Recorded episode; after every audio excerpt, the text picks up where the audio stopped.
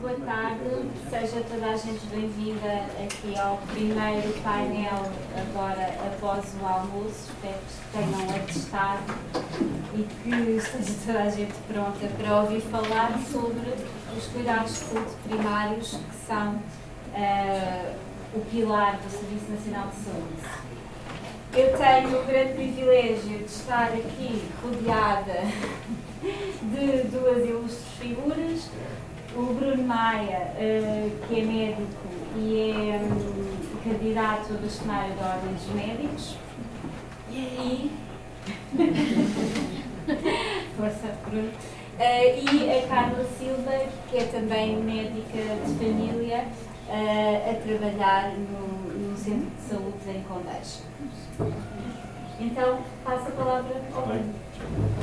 Vocês querem algo? Estamos, estamos, sim. Eles têm apresentações, portanto, vamos sair daqui.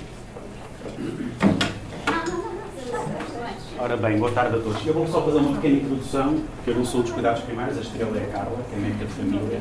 E, portanto, eu vou tentar só fazer um enquadramento assim mais global sobre o Serviço Nacional de Saúde e sobre uh, não é esta a situação que nós estamos a viver. E eu vou-vos falar um bocadinho sobre. É ali, não é? Não. Não? Aí. Tens que ver aqui. É, tens que ver aqui deste lado. É isto? É isso, é. Yeah. Eu vou falar um bocadinho sobre números. Estas, estas folhinhas para a gente poder um bocado bocadinho. Eu vou falar um bocadinho sobre números e, portanto, como tem aqui na primeira fila economistas, uh, sou capaz de dar alguma gralha e eles são capazes de prestar mais atenção. Mas pronto, como, vocês, pois é isso. Como vocês sabem, esta semana a nossa ministra decidiu fazer uh, história, a história, quer dizer, decidiu ir remexer um bocadinho na história e falar sobre a culpa dos anos 80 e os problemas atuais dos serviços de urgência, vale do que vale e eu, para responder um bocadinho à Ministra, também decidi fazer um bocadinho aquilo que é a história do, eh, do Serviço Nacional de Saúde e da parte financeira no tempo da geringonça. E começando um bocadinho atrás no tempo da Troika, para nós percebermos o que é que se passou. Como vocês sabem, um, o governo, a propaganda do governo, uh, aquilo que tem vindo a dizer é que tem mais de 30 mil profissionais de saúde no Serviço Nacional de Saúde, que isso é uma grande evolução, uma grande conquista, e que há um aumento uh, significativo da despesa do SNS e do, próprio orçamento do SNS. Estas três coisas são verdade. São verdade, aquilo que eles dizem. Mas agora vamos olhar um bocadinho, vou tentar olhar um bocadinho com mais atenção para o que é que isso efetivamente significa. Como vocês sabem, nós temos falado há muito tempo sobre suborçamentação. Muito rapidamente, a suborçamentação significa que o orçamento do ano a seguir, o orçamento do ano a seguir é inferior à despesa do ano anterior e, portanto, o governo disponibiliza à partida, à partida mais dinheiro para o Serviço Nacional de Saúde, menos dinheiro para o Serviço Nacional de Saúde do que que ele gastou no ano anterior. E como vocês podem ver, até 2019, 2009 a 2019, a sua orçamentação foi 100%. E, portanto, aquilo que nós vemos a partir de 2015, com a chegada da, da, do governo do PS, é que, de facto, há um aumento do orçamento, que são as barras azul, e há um discreto aumento, digamos assim, do, um, do, da despesa do Serviço Nacional de Saúde. As duas coisas são verdade. Mas também é verdade que há uma coisa chamada suborçamentação. Nunca se deu ao, ao SNS o dinheiro que ele precisava, baseado naquilo que eram os seus gastos do ano anterior. A suborçamentação acontece em, todo o, em toda a Europa? Não, não acontece, isso é mentira. Aliás, aquilo que aconteceu nos últimos 10 anos, em termos de orçamento do Serviço Nacional de Saúde, um, foi uma coisa no mínimo engraçada. As barras azuis são 2007 e as barras vermelhas são 2017. E em baixo vocês não veem, mas são países europeus. Portanto, eh, vou tentar ler França, Alemanha, eh, Suécia, Dinamarca, já não sei, não percebo o que é que está ali, e a média da União Europeia. E aquilo que vocês veem é que da barra azul para a barra vermelha há um aumento do, da despesa com saúde nestes países todos, uh, entre 2007 e 2017, portanto, num período de 10 anos. E agora vamos passar para o outro lado da, da média da União Europeia, que é onde está Portugal, Itália, eh, Espanha e Grécia. Portanto, vocês já estão a imaginar exatamente aquilo que vai acontecer, não é? A partir daqui. Que é, nós eh, gastamos menos em saúde, em percentagem do PIB, do que aquilo que gastou os, os, os, os países que apareciam em primeiro lugar no gráfico. E essa diferença em Portugal, que é a última barra, ainda é eh, relativamente significativa. Ora bem, agora para tentar explicar este gráfico. Portanto, o orçamento aumentou, e aumentou o orçamento da saúde, um, a despesa nem por isso, O que é que isso significa dos anos da geringonça que são daqui, daqui para a frente, em termos de um, financiamento do Serviço Nacional de Saúde? E aquilo que eu vou tentar mostrar, e aqui que depois o Vicente não vai, vai provavelmente corrigir-me, ou bater-me, não sei, é, eh, na linha azul está a variação do orçamento da saúde em porcentagem de PIB. Ok? E na linha a está o PIB português. Portanto, como vocês sabem, o PIB cresceu a partir do, do, dos anos finais da, do governo da Troika. O PIB cresceu até 2019, depois a história é outra. Uh, mas quando a gente olha para o orçamento da saúde, nós vemos que apesar de ele ter crescido, a sua variação não acompanhou a variação do PIB.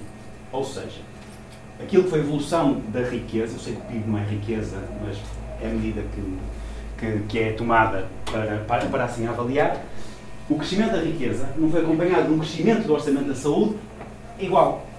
Ou seja, o crescimento do orçamento da saúde foi sempre inferior à criação de riqueza em Portugal. O que é que isso significa? Significa que se eh, formou um gap entre aquilo que é a riqueza que o país produziu, entre aspas, mais uma vez, e aquilo que o país disponibilizou para a saúde. Ou seja, em termos de esforço, o esforço para a saúde é menor. Ok? Porque o crescimento do PIB foi muito superior àquilo que foi o crescimento do orçamento para a saúde.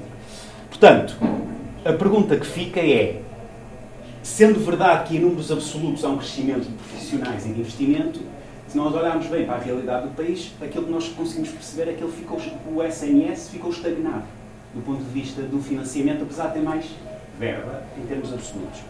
E a pergunta que se faz é quem é que pagou isto? Quem é que pagou este gap que se formou entre, entre aquilo que é disponibilizado para a saúde e aquilo que é uh, uh, a disponibilidade de orçamento em Portugal? E aquilo que eu queria vos mostrar aqui é isto. Em cima está a despesa, uh, a despesa do SNS, portanto, como tínhamos visto há pouco, há um crescimento da despesa. O orçamento é que não acompanha esse crescimento da despesa. E, há, uh, e aqui é os gastos das famílias com saúde. O que é que são os gastos das famílias com saúde? São os gastos que as famílias gastam com prestação de cuidados de saúde diretos, vão com um privado, pagam, ou com os seguros de saúde. Portanto, é aquilo que não sai do, do, do Orçamento de Estado, sai diretamente do Orçamento das Famílias. E vocês veem que desde 2000, e, de 2000 ou seja, nos últimos 20 anos, há um crescimento de 87% daquilo que são os gastos das famílias uh, com saúde, diretamente dos bolsos das famílias. Se nós compararmos isto ao longo do tempo da Troika, da Troika não, desculpem, no tempo do governo do PS, aquilo que nós vemos é a variação do orçamento da saúde em porcentagem do PIB, mais uma vez dá-nos aquela coisa do, do, do, esforço, não é? Do esforço do orçamento pela saúde, vemos que há uma estabilidade, entre aspas, dessa percentagem ao longo dos anos de, do governo do PS e quando olhamos para o gráfico dos gastos em família, são, não está, as escalas são diferentes, os gastos das famílias têm aumentado sempre desde 2014 e têm aumentado de maneira significativa. Isto só tem os dados até 2019, mas o relatório da OCDE de 2021 mostra que há ainda mais um aumento eh, mais acentuado, ou seja, a taxa de aumento ainda maior nos últimos dois anos dos gastos das famílias com a saúde. Portanto, quem é que está a pagar o gap?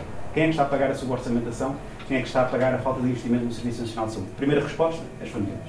Diretamente as famílias do seu bolso. Segunda resposta, não tem um gráfico, tem uma tabela para vos apresentar. Isto é um estudo de Eugênio, de Eugênio Rosa, que foi, como vocês sabem, aproveitado para há dois meses pelo uh, Marcos Mendes para apresentar uh, dados e dizer na sua crónica semanal que os médicos, os, os enfermeiros e os bombeiros, e já não quem era mais, são profissionais que perderam salário nos últimos 10 anos. Isso é verdade, o João Rosa já, já apresentou estes dados há muito tempo. Uh, e aquilo que ele mostra é que todos os grupos profissionais perderam poder de compra nos últimos 10 anos. Os médicos perderam mais, uh, os assistentes operacionais foram os que perderam menos, felizmente, mas quer dizer, de pessoas que ganham um ordenado mínimo, ou pouco mais do que o mínimo, é, é bom não esquecermos isto.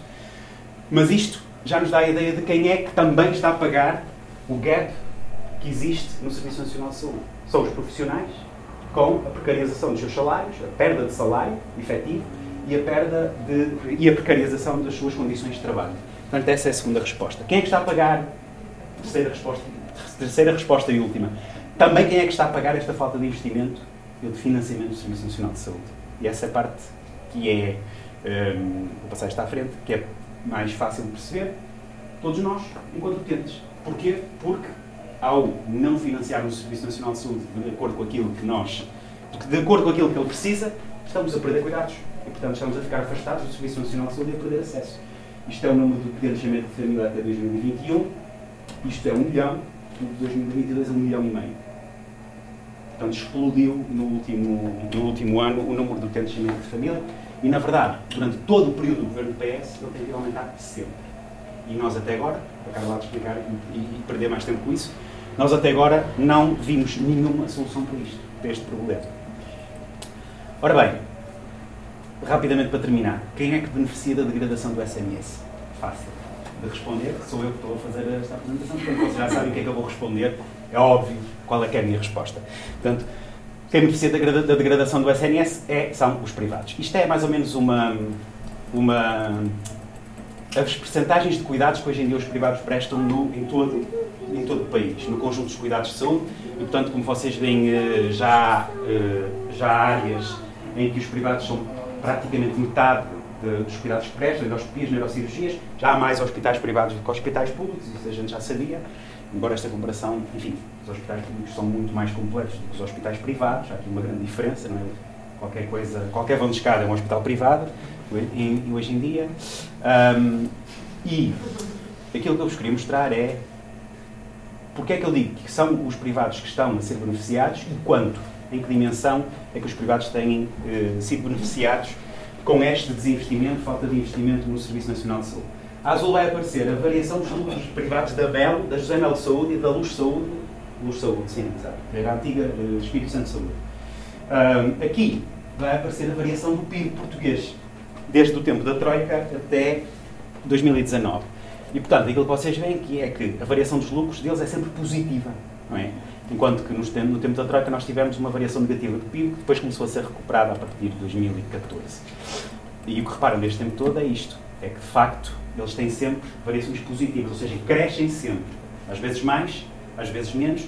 Curiosamente, cresceram muito no tempo da Troika, já vamos abordar um bocadinho isso. Um, e aqui, a comparação é com os, com os gastos, é com o rendimento das famílias em Portugal, ok? E com a evolução ao longo deste tempo. Sabem perfeitamente que a variação do rendimento das famílias em Portugal foi negativa durante o tempo da troca e depois, com, a, com o governo do PS, houve uma recuperação. E ao lado, mais uma vez, os lucros da Luz Saúde e da José de Melo Saúde, que são sempre um, positivos. E são sempre muito superiores às variações dos rendimentos, tanto da família como do, do financiamento do SNS. Portanto, reparem numa coisa muito simples. Eles crescem sempre. E crescem num período em que há recuperação de rendimentos para o país e para a família e que há crescimento do PIB, mas também cresciam no tempo da troca. Quando Portugal estava a sua dimensão e quando havia perdas efetivas, degradação do emprego, degradação dos rendimentos, etc, etc. Ok? E aqui este gráfico é um bocadinho aquilo que é a evolução dos lucros da Luz Saúde, porque como vocês sabem, a Luz Saúde era o grupo Espírito Santo de Saúde, que era um Banco Espírito Santo, e o Banco Espírito Santo sofreu uma resolução em 2014 e acabou, não é? E depois a Luz Saúde é vendida a uma empresa chinesa, a um fundo de investimento chinês, que é a Fosun. O que é aconteceu aos lucros desse grupo, da saúde, enquanto tudo isto acontecia? E este é um gráfico que procura mostrar, desde, eh, desde o início da Troika, o memorando, eh, a perda da a resolução bancária do BES, a detenção do Ricardo Salgado e a venda aos chineses. Os lucros cresceram sempre não há uma exceção. Okay? Não há uma exceção. Portanto, os privados na saúde lucram sempre, independentemente do Estado do país, do Estado do seu próprio banco. Okay? Crescem sempre. E eu não me vou alongar muito sobre isso, vou deixar a Carla depois também falar um bocadinho mais sobre isso, mas todos nós sabemos porque é que crescem sempre. Porque são do setor da atividade rentista. E é a única explicação que a gente para isto. Dependem do, da ADSE, em grande porcentagem, dependem das convenções que estabelecem com o Estado e assim conseguem manter um rendimento mesmo em termos em que todo o resto da economia está a afundar, eles conseguem uh, ter cada vez mais lucros. Eu, em que é que isto se repercute, para além do dinheiro, em cuidados de saúde? Nisto. Portanto, vocês não conseguem ler, mas a azul está o crescimento dos cuidados que estão aqui listados e uh, vermelho está o crescimento no SNS. Portanto, azul privado e vermelho SNS. E, portanto, episódios de urgência, privado, SNS o SNS está na parte negativa. Partos, privado, SNS, parte negativa. Cirurgias, eh, as duas na parte positiva, mas vejam o privado. E assim, em relação a todos os cuidados, camas de internamento, salas de bloco operatório, número de hospitais, etc. Portanto, isto foi o que aconteceu desde 2000, desde os últimos 20 anos, mais ou menos, desde 97, 98 até 2019. Foi esta evolução. O SNS perde ou cresce pouco, os privados crescem muito, em termos de cuidados de saúde, não é só em termos de dinheiro. Portanto, esta é a realidade que nós temos hoje em dia. A discussão, para terminar, um, vocês sabem qual é a discussão hoje em dia, não é? A direita, a direita uh, tenta fazer crer as pessoas de que temos de aproveitar a capacidade instalada do privado para que toda a gente tenha acesso a ir ao privado ou ao público. Imagine, aproveitar a capacidade instalada no privado significa o quê? Eu não sei. A não ser que os privados tenham hospitais vazios, camas vazias e centenas de médicos sem trabalho. Aí nós estávamos a aproveitar a capacidade instalada do privado. Porque eles não estavam a fazer nada, mas vocês sabem os privados não têm esta realidade. Os privados estão a trabalhar de forma eficiente. Têm os médicos que precisam, os cabas que precisam, os hospitais que precisam. Portanto, aproveitar a capacidade instalada do privado, quando a direita diz isto, o que eles estão, ah, desculpa, o que eles estão a dizer, na verdade, é que querem que nós, Estado, paguemos ao privado para crescer, para ter mais cuidados. É isto que é aproveitar a capacidade instalada. E enquanto isto acontece, como nós sabemos, o PS faz-se morto, ou então tem uma ministra a dizer que a culpa é dos anos 80. Portanto, eu queria vos deixar só uma, uma. Nós temos uma discussão longa que, que, devemos ter sobre que sistema de saúde é que temos e mesmo no contexto europeu há vários sistemas, etc. Mas eu acho que aquilo que é mais importante nós argumentarmos ou termos presentes é isto. Os privados, o país onde os privados tomam conta da saúde é os Estados Unidos. Há mais, mas este é o, o, o central, o mais importante. Porque, de facto, nos outros países da OCDE há alguma forma de serviço público há uma forma, não, há uma forma de serviço público com, com bons cuidados, acesso, etc. Portanto, aqui é onde os privados tomam conta. E aquilo que a gente sabe é isto. É, em termos de resultados, os Estados Unidos são piores em tudo. Tudo. Todos os indicadores de saúde dos Estados Unidos são piores em toda a OCDE. E quando nós falamos da OCDE, estamos a falar de países como o Chile ou como a Costa Rica. Okay? Portanto, os Estados Unidos são piores em tudo o que é a qualidade da saúde da sua população. E, não trouxe aqui, não. E sendo que, para além de serem piores em tudo, a realidade do país é esta. Preço em Portugal destes, dos medicamentos, preço nos Estados Unidos. Reparem nas diferenças. Ah, um medicamento para o colesterol que nos custa 44 euros, depois o Estado paga, 67%, nos Estados Unidos custa 500. Okay? Isto é valor já equiparados para dólares nos dois países. Há medicamentos aqui que custam 63 euros por mês, nos Estados Unidos custam 2.700 euros. Dólares, desculpa. São estas as diferenças que nós temos. Ou seja, os americanos pagam muito, mas muito, muito, muito mais por uma saúde que é pior. E esta é a realidade. Nós daqui, daqui, não, não, daqui os liberais e a direita não conseguem sair. Porque isto é a realidade. Isto é um sistema privado de saúde. É muito mais caro. É 3 mil por cento mais caro, 1000 por cento mais caro, 900 por cento mais caro e é muito pior em termos de de, de, saúde. Portanto, isto é a nossa base de argumento daqui para a frente contra os privados, não é contra os privados, é contra quem quer transformar o Serviço Nacional de Saúde num sistema privado ou financie, financie, financie o sistema privado. Está bem que ele, ele, ele deu toque para acabar e acabou.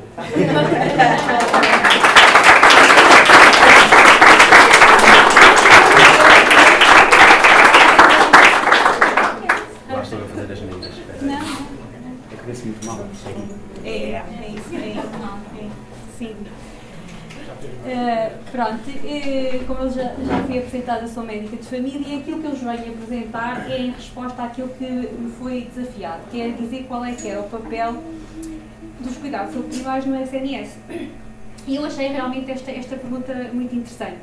E toda esta reflexão foi feita só exclusivamente por mim, de acordo com a prática que eu já tenho no Serviço Nacional de Saúde, como médica de família, portanto, só há 15 anos médica de família e, portanto, sempre trabalhei no Serviço Nacional de Saúde, nunca fiz privado. E isto dizer também uma particularidade dos médicos de família é que 70% dos médicos de família se, praticamente só trabalham no SNS e isto é, é muito simples explicar porquê. Não existe medicina geral e familiar fora do público.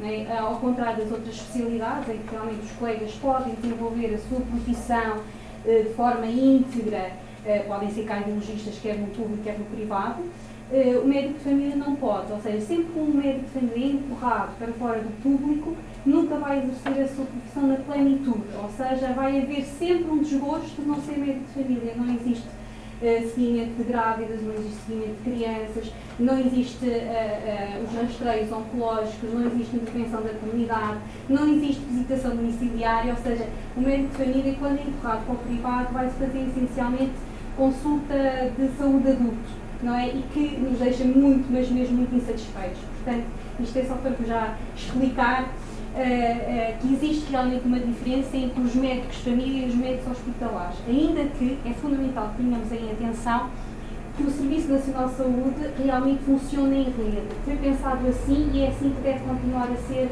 pensado, até porque os indicadores de saúde continuam-nos a mostrar que nós somos o país com menos uh, gastos em saúde, que temos, temos um orgulho enorme, até agora, e esperemos que continuemos assim, nos indicadores de saúde a nível internacional. Um deles é a taxa de mortalidade infantil, mas existem outros. Assim, aquilo que eu vou explicar de uma forma muito sucinta é o que, é que são os cuidados de primários, depois o que é que está errado nos cuidados de primários e algumas propostas de resolução que não são de todo simples.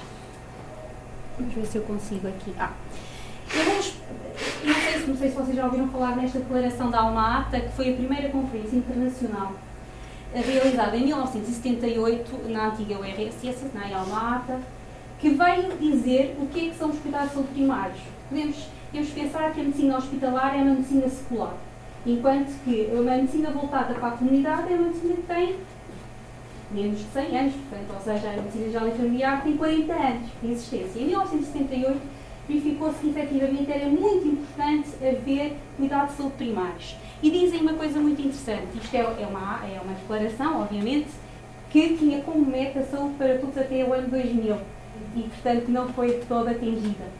Um, e que defende a busca de uma solução urgente para estabelecer a promoção de saúde como uma das prioridades da nova ordem económica internacional. Ou seja, saúde é fundamental que um país seja saudável para que possa ser produtivo. E para isso é importante que não nos podemos esquecer que é um direito humano, ou seja, o estado de saúde, que também foi pela primeira vez definido como um estado holístico e global e não só a ausência de doença, tudo isto é muito recente, é um completo estado bem físico, pessoal e social. E é um direito humano, ou seja, nós não temos que pagar por ter, é um direito. E é importante, e nós não nos podemos cansar de dizer isto para não deixarmos de acreditar, porque as informações que nós vemos no dia a dia é precisamente o contrário. E, portanto, o que é que, nós, o que, é que os cuidados primários uh, tratam? Até porque nós, uh, ultimamente, na comunicação social, uh, veio-se dizer, mas afinal, porquê que os médicos que acabam de fazer formação, na, acabam de ser da, da faculdade, têm que fazer uma formação específica de 4 anos, não podem sair imediatamente, ir para o centro de saúde e fazer clínica geral. Não podem, não, porque uh, é fundamental que uh, um médico saiba precisamente quais são tem que ter noções de, uh, de, uma, de uma, uma, saúde comunitária e tem que abranger toda, toda, todas estes, estas, estas questões. E assim aquilo que eu vos queria dizer, e ali mostra, portanto, que isto já é de 1978, tem que, ser, tem que ser visto de uma forma internacional, mas ali está até a, previsão, adequada de, de, água de boa qualidade, saneamento básico, cuidado de saúde materno-infantil, planeamento familiar, imunização, Portanto, isto é fundamental para a saúde de um, de um país. E isto tem que ser feito de uma forma concertada e organizada. Senão, não vamos lá. Mais recentemente, então, a OMS diz que Medicina Geral Familiar presta cuidados completos e não só um conjunto de doenças específicas. Não, são, não prestamos só cuidados ao coração, ao pulmão, à mente, durante toda a vida da comunidade, ou seja, desde que nasce até que morre. Eu, eu, já trabalho há 15 anos no centro de saúde, portanto já consigo ter este filme. Isto ajuda-me imenso no diagnóstico e no tratamento das pessoas. A promoção e prevenção, tratamento e reabilitação de cuidados paliativos, especialmente, portanto, tratamos das coisas prevalentes e queremos que elas não aconteçam, que a doença não aconteça. E outra coisa muito importante é a proximidade, a proximidade da, da, da comunidade. Por isso é que trabalhamos num centro de saúde e este centro de saúde está, está próximo das comunidades. Uh, ainda o ano passado, a Organização Mundial de Saúde diz que realmente temos que voltar a rever aquilo que foi descrito em 1978. Portanto, estamos muito aquém daquilo que, que deveríamos estar no ano 2000. É isto que se faz no centro de saúde. Consultas de saúde adulta, saúde infantil, materna, saúde sexual reprodutiva, rastreios oncológicos, vacinação, cuidados domiciliares, envolvemos com a assistente social, temos uma intervenção comunitária nas escolas, nas rádios, é, é, uma, é uma especialidade bastante complexa. E tratamos das doenças mais prevalentes, quer as doenças agudas, não são as urgentes, atenção, as doenças crónicas, como a diabetes ou a hipertensão, e somos o elo de ligação entre os cuidados hospitalares e continuados. Isto é engraçado porque eu fui à procura, se um, um cidadão português quiser saber como usar o Serviço Nacional de Saúde, se for à procura, não encontra. Ou seja, dá a sensação que todos nós temos que saber a que porta é que vamos bater. E não sabemos, o cidadão português não sabe. o único site onde encontrei isso bem explicado foi num site brasileiro, que é Nacional Dental Portuguesa, em que, efetivamente, eles explicam muito bem aos seus cidadãos que vêm do Brasil como é que devem utilizar o Serviço Nacional de Saúde. E se calhar isto não é à toa que isto não existe. Uh, e eu, uh, se nós repararmos, as pessoas não vão ao médico entre ali, entre os 18 e os 30 anos não vão ao médico, nem queremos que eles lá vão, não é? Porque são pessoas saudáveis. As pessoas vão ao médico normalmente ali 30, 35 quando iniciam a sua vida familiar. Tem imensa gente que antes de ir ao centro de saúde, porque estava grávida, foi bater à porta da maternidade, diretamente, depois a maternidade recaminhou-os para o centro de saúde, ou então foram ao privado porque foram à procura do ginecologista ou do obstetra. E o que acontece? Voltam 3% de saúde. Eu não tenho dinheiro para pagar estas análises. Ele me passou. Pronto, então é assim, porta, um, dos, um, dos, papéis principais do, uh, do, centro de saúde é que é a porta de entrada do Serviço Nacional de Saúde. É lá que temos que ir bater. Depois uh, vêm os cuidados, por isso é que chamam cuidados de saúde primários, não é à toa. O hospital são os cuidados de saúde secundários e estes seriam os terciários, os cuidados paliativos. O que é que acontece no centro de saúde? Nós moramos aqui, os médicos de família, mas trabalhamos com o assistente social, trabalhamos com os colegas da saúde pública, trabalhamos com os cuidados na comunidade, que é uma unidade funcional constituída por enfermeiros que têm intervenção na comunidade diretamente, nomeadamente reabilitação. Uh, temos aqui os recursos partilhados que têm que ser muito bem uh, investidos. Quem é que são estes? Psicólogos, dentistas, um, e nutricionistas ainda, e poucos, e poucos. Tem isto, uh, infelizmente, nós precisamos de muito mais. Uh, e depois recebemos, formamos enfermeiros e médicos na área de medicina geral familiar e temos de estar sempre em, em ligação direta com a comunidade, bombeiros, uh, associações coletivas que prestam às vezes uh, serviços muito importantes, nomeadamente naquilo que seja lúdicos, a questão de sabermos quais são as, as atividades esportivas e depois a Câmara Municipal cada vez mais está a tentar entrar com alguma força e muitas vezes de forma errada.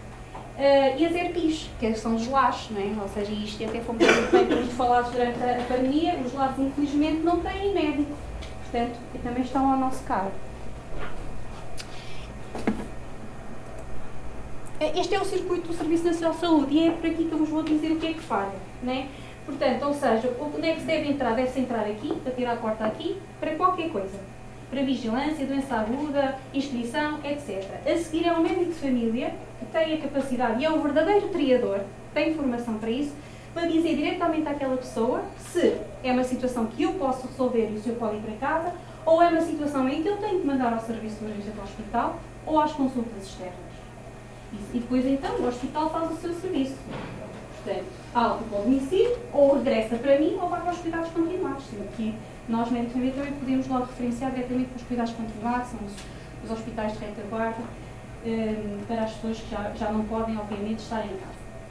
Onde é que se pode bater diretamente ao hospital? Só através desta via. Assim devia ser, ou seja, urgente. Um serviço de urgência. 112, SMS 24. O serviço de urgência hospitalar tinha que ser um corredor livre. Ou seja, só vão entram ali as situações urgentes e que são de ameaça da vida. E não é isso que nós vemos, né? nós vemos são sempre urgências entupidas de, de, de, pessoas e dizem a, a, culpa é dos médicos de família, quantas vezes isso diz, né? ou seja, ao docente de saúde, porque não fazem o seu serviço. E é verdade. O que é que falha neste circuito? Não há para todos? Exato. A porta de Serviço Nacional de está fechada. Eu vou lá bater, mas olha, desculpe lá, mas para si já não há lugar. É verdade. Portanto, ou seja, temos cerca de 11% da população está descoberta neste momento. Um milhão e meio. Mas eh, eu digo que a, outra, a porta sem fundo pode estar entreaberta. A pessoa tem médico de família, mas não tem acessibilidade a ele. Estou inscrita, mas não tenho acessibilidade. Porquê? A taxa de cobertura a nível nacional, o acesso médio a nível nacional ao centro de saúde do país é 71%, sendo que há sítios em que é 60%, é menos de 60%. Uh, isto porquê? Porque nós temos listas do tempo sobredimensionadas. É sempre, em média, 1800, havendo sítios em que são 2000 utentes. Isso é, nem que a gente trabalhasse 24 horas no dia, conseguíamos ter acessibilidade. Há esta questão, para mim, que é muito particular, que é a questão dos médicos sem especialidade, que eles, e, e até isto manifestou a tal, a tal manifestação em julho, em julho, porque estes médicos não podem nem vão, nem vão uh, prestar uh, uh, as necessidades que a população lhes vai, lhes, vai, lhes vai exigir, como por exemplo uma criança que esteja doente. O médico sem especialidade não consegue fazer, não consegue ver uma criança doente. Isso, isso já foi dito. portanto, é, é uma acessibilidade incapotável. Os médicos formados não, felizmente, ainda bem que eles existem. no entanto, não é essa também a, a, a fórmula correta, porque eles obviamente reformaram-se não estão a fazer 40 horas na semana, estão a fazer 20. Portanto, asseguram efetivamente um fecheiro com qualidade, mas em tempo diminuto. E depois há isto, que após a pandemia ficou muito acentuado, ou seja, os colegas ficaram muito exaustos, uh, temos doenças prolongadas, temos baixas prolongadas, e houve inclusive, isto levou que muitos colegas, mesmo antes da idade da reforma, ali por volta dos 60, 65 anos, saíssem. Isto foi, foi muito violenta a pandemia para os médicos de família. Mas a porta está aberta e o médico de família tem acessibilidade. Então o que é que falha aqui? Eu vou dizer, no meu centro de saúde não existe utente sem médico de família. Temos todos médico de família, temos acessibilidade e fazemos todos 40 horas semanais. No entanto, deparamos com situações que a ausência de condições físicas nos centros de saúde, a ausência de condições técnicas e terapêuticas, eu não tenho capacidade no meu centro de saúde de tratar uma dificuldade respiratória, porque não tenho dispositivos, não tenho câmaras expansórias. Para uh, atender crianças, não tenho, por exemplo, medicação na dose pediátrica. É sempre terrível quando me aparece uma criança com uma convulsão febril em que eu tenho que adaptar a medicação adulta à pediatria e nós sabemos que todos os segundos contam. Um, e a articulação com os hospitais é limitada, ou seja, temos list, nós sabemos como médicos que existem listas de espera nas consultas de espera longas e que não vão uh, responder às necessidades daquele meu doente. Portanto, não há consultas a 30 horas. Aqui o Hospital da Estado de Coimbra há especialidades que têm 2, 3 anos. Quer dizer, uma pessoa que tem um problema da audição não pode esperar 2 ou 3 anos para ser atendida, isso é óbvio. Portanto, as pessoas obviamente vão ao privado. Assim como também há situações em que nem é uma situação urgente, eh, nem é uma situação para a consulta externa. Muitas vezes o que a gente nós precisávamos era apenas uma consultoria, ou seja, haver uma outra oferta a nível hospitalar e articulação que permitisse que eu não tivesse que enviar aquele doente para o serviço de urgência porque não era aí o lugar que eu tinha que o mandar, era muitas vezes só uma dúvida, só uma questão de articulação. E isso não existe. É difícil, pois claro que é difícil. Isto é só uma imagem de, do que existe no Centro de Saúde de Coimbra. Isto está cheio de bolor. Isto é, é o gabinete do colega da saúde pública. E os colegas, e os colegas da, da, da medicina geral e familiar diziam que de vez em quando tinham buscos. Havia um colega que era sportinguista que não se importava. isto aqui este está cheio de bolor. Isto é o técnico fundamental. Uh, nós tivemos que ir, não fazíamos ideia que isto estava assim e, e os colegas tiveram que ser mudados para uma outra aula. Bem, isto leva a doenças respiratórias graves aos médicos. Não é? Uh, assim, o é que acontece? No serviço de urgência hospitalar, e é muito importante, que só devia receber as situações urgentes, recebe estas três. Pessoas que não têm médicos de família, pessoas que têm médicos de família sensibilidades e mesmo criados por mim, porque não têm outra maneira, não têm outra solução. Está errado. Portanto, o serviço de urgência não está a cumprir com as suas funções, ou seja, os colegas ficam extremamente estourados porque efetivamente têm que estar a dar atenção a estas quando só deviam dar atenção a estes. Por isso, muitas vezes as pessoas estão duas, três, quatro, cinco, seis horas porque efetivamente eles estão ocupados com isto. Uh, e, e, e, o mesmo se passa, ou seja, isto resulta do facto de eu não ter a porta do centro de saúde aberta. Em condições. Por causa daquelas razões todas.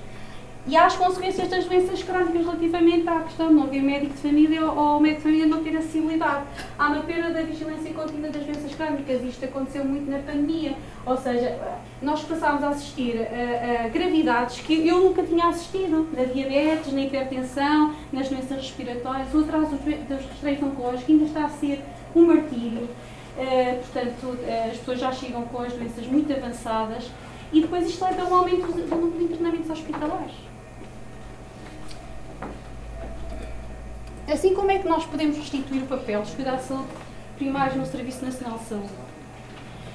É preciso recursos humanos suficientes. Temos que aumentar o número de médicos de família no SNS. Ou seja, e depois disso, não há médicos de família. Há, aliás, houve uma altura em que houve um gap geracional, infelizmente, em que ali até aos anos 2005 houve muito pouca formação de médicos em medicina geral e familiar, mas depois isto aumentou que graças à reforma dos cuidados primários, que vocês já todos ouviram falar, das USFs. Pronto, isto foi um modelo organizativo que captou muito uh, os jovens. E, e, então nós neste momento já estávamos com um saldo muito bom para podermos conseguir uh, fazer uh, a renovação geracional, que os colegas vão, quando saírem, vão saírem de bandada, já está, a ser, já está a acontecer, mas vai acontecer ainda mais. Mas nós já tínhamos médicos família novos, conseguíamos suplementar ainda não na totalidade, mas, mas de uma forma muito eficaz. O que é aconteceu pela primeira vez este ano foi o número de vagas ocupadas por médicos de família.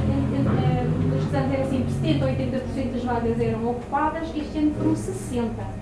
Isto, isto, isto, isto, é uma informação que está a dizer que, efetivamente, para um médico de família não aceitar um lugar no centro de saúde, que não tem onde, onde exercer mais a sua profissão, é porque as coisas estão mesmo graves. Portanto, nós temos que fixar os novos e captar os que saíram. Não há outra, não há outra solução. E outra coisa muito importante é terminar com os médicos sem especialidade no país, que eu vou falar mais à frente. Uh, temos que aumentar a, a, formação de médicos de saúde pública. Nós vimos que eles foram muito poucos.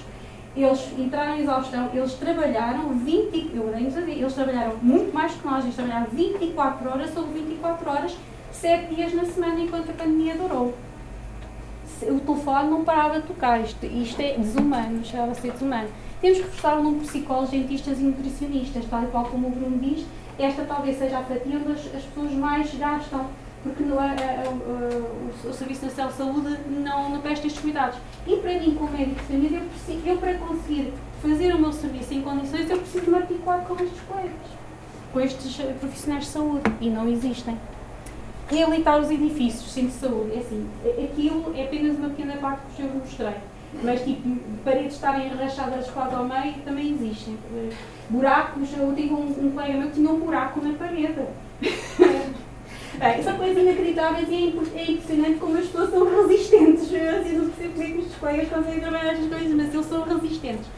Vai ver o plano de reforma, uh, a bazuca, não é? Mas nós temos no país 357 edifícios, centros de saúde só vai dar dinheiro para 100. Não sei quem é que eles vão escolher e como é que isto vai ser feito. A questão da municipalização entra muito aqui. Andou-se a convencer os, os colegas e toda a população que a municipalização é que vai resolver a reabilitação dos edifícios.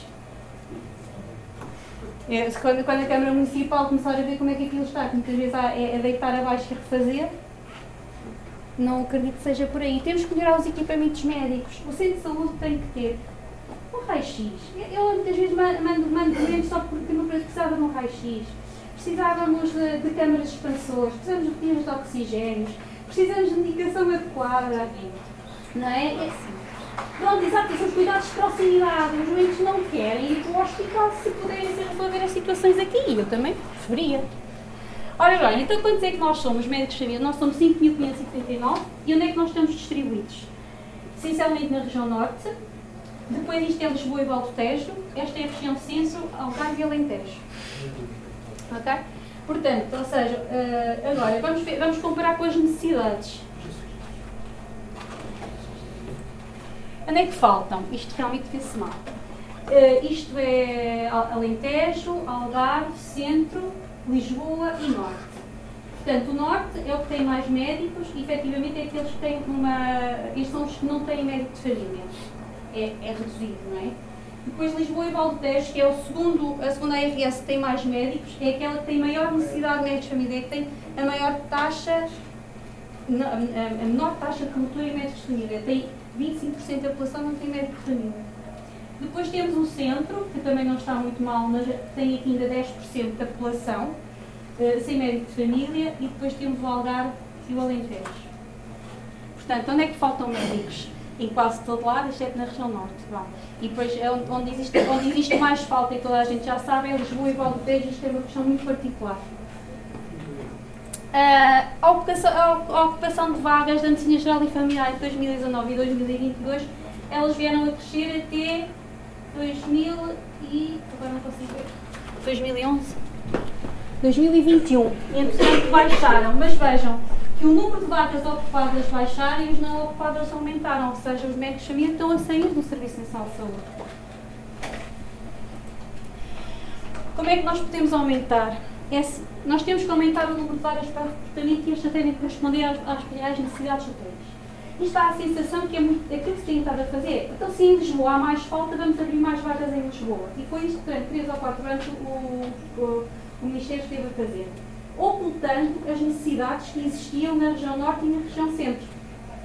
Ou seja, na tentativa de empurrar os médicos que são formados no norte e centro, que eles são formados em maior quantidade, a irem para Lisboa.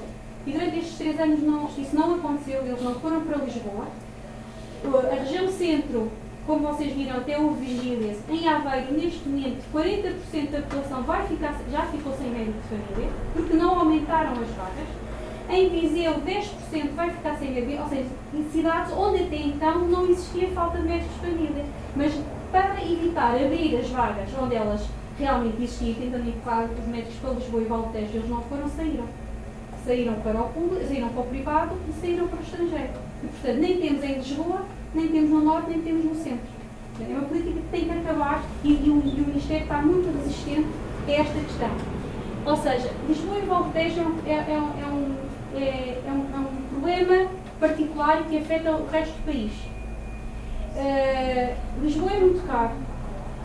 Os médicos, quando acabam de se formar, formam-se entre, entre, os 30 e os 35 anos, têm vidas estabilizadas, têm famílias estabilizadas, não vão com a casa às costas, com a família, com filhos para Lisboa, quando o seu ordenado não lhes permite conseguir fazer face a despesas tão simples como habitação e creche. Não vão. Portanto, preferem ficar junto das suas famílias, não têm rede familiar e saltar para o privado. Portanto, é necessário pensar-se uma solução e, e, e, uma estratégia muito particular para a região de Lisboa. Eu até digo que, à semelhança daquilo que se fez no Serviço Médico à Periferia nos anos 70 e 80, se tem que ser um serviço médico à capital. Eh, porque é, é fundamental que Lisboa tenha a noção e tenha o privilégio e saiba o que é ter um médico de família. É mesmo, é mesmo um privilégio ter um médico de família. As pessoas não têm. Tem que se criar medidas extraordinárias. Não há outra maneira. Não é através dos concursos assim simples que as, que as coisas vão resolver. E depois tem que se alargar e investir no modelo organizativo USFs. Unidades familiares são, são uh, comunidades de médicos que articulam entre si, captam muito a, a, a, os jovens médicos e não tem só a ver só pela questão salarial, que realmente é muito importante. É necessário rever a tabela salarial dos médicos, como aqui o Bruno já explicou, nós já perdemos muito, muito dinheiro, uh, muito poder de compra, só que há aqui uma questão muito importante, que tem a ver precisamente com as horas extraordinárias e com o serviço de urgência. É que o vencimento base versus o suplemento de horas extraordinárias tem que haver um equilíbrio. O vencimento base tem que representar cerca de 70 a 80% do trabalho do médico. Portanto, o que é suplementado, o que é extraordinário, é, é isso. Não se pode transformar o serviço de urgência ou as horas extraordinárias em trabalho ordinário. Porque o que acontece é que nós fazemos trabalho que devia ser feito no nosso tempo de trabalho de 40 horas em horas extraordinárias. Não devia de ser assim. Sendo que isto vai fazer com que o médico sente que é aqui que vai conseguir compor o seu ordenado base. O ordenado base é muito baixo. Não, não, não, os médicos hoje em dia consideram que não é justo para a atividade que desenvolvem. Então correm por emprego, correm o país, norte a sul do país, para conseguir uh, ter um ordenado melhor. E depois, isto é algo que é muito polémico, mas tem que se terminar com os médicos sem especialidade e criar um regime excepcional para integrar a formação específica. Os médicos sem especialidade só começaram a aparecer em Portugal a partir de 2014. Não consigo encontrar outra informação, mas só existe na, na, na Europa, só Portugal e Espanha é que, é produzem médicos indiferenciados. O resto da Europa não produz. Isto foi uma escolha política. Okay? Isto vai fazer com que se desvalorize uh, o trabalho médico, vai fazer com que estes colegas já não tenham interesse, porque são muito mais bem pagos uh, e não têm tanta responsabilidade uh, na, em assumir a sua profissão e, portanto, não, se não houver uh, atitudes drásticas, nomeadamente naquilo que é o vencimento dos médicos, vai cada vez mais produzir-se médicos sem especialidade. E médicos sem especialidade não é seguro nem para o utente, nem para, nem para o país. Tem que haver uma conciliação entre a vida familiar e profissional devia-se respeitar o número de horas máximas de trabalho, 48 horas de semana de trabalho por semana, de acordo com as orientações europeias. Em Portugal, faz, os médicos hospitalares fazem 60 ou 80 horas na semana. Portanto, vejam que, é que, que tempo é que eles passam fora do hospital. Muito pouco. Isto leva ao burnout e leva ao erro médico. Tem que haver investimento na formação contínua. Os médicos pagam a sua formação, assim que a formação está completamente dominada pela indústria farmacêutica. O que faz com que é muito caro um médico pagar um curso que muitas vezes é só a atualização de conhecimentos. Só entrar é 500 euros, fora a estadia, quer dizer, não, não, isso não é possível. Portanto, tem que haver investimento na formação contínua de forma isenta e idónea. Isto foi, uh, este é só um gráfico de como vemos que a nível da OCDE fomos Portugal, que está o nosso salário base, portanto a perda, a perda de poder de compra entre 2010 e 2019, nós fomos os que perdemos mais.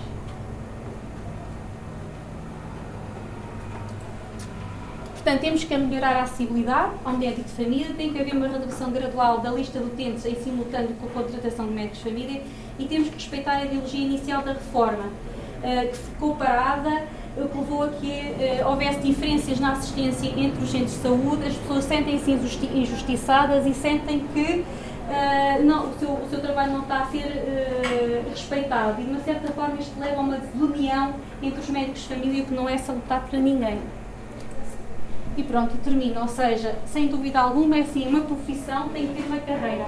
E a carreira tem que ser atrativa e tem que ser respeitada para que um serviço funcione. E pronto.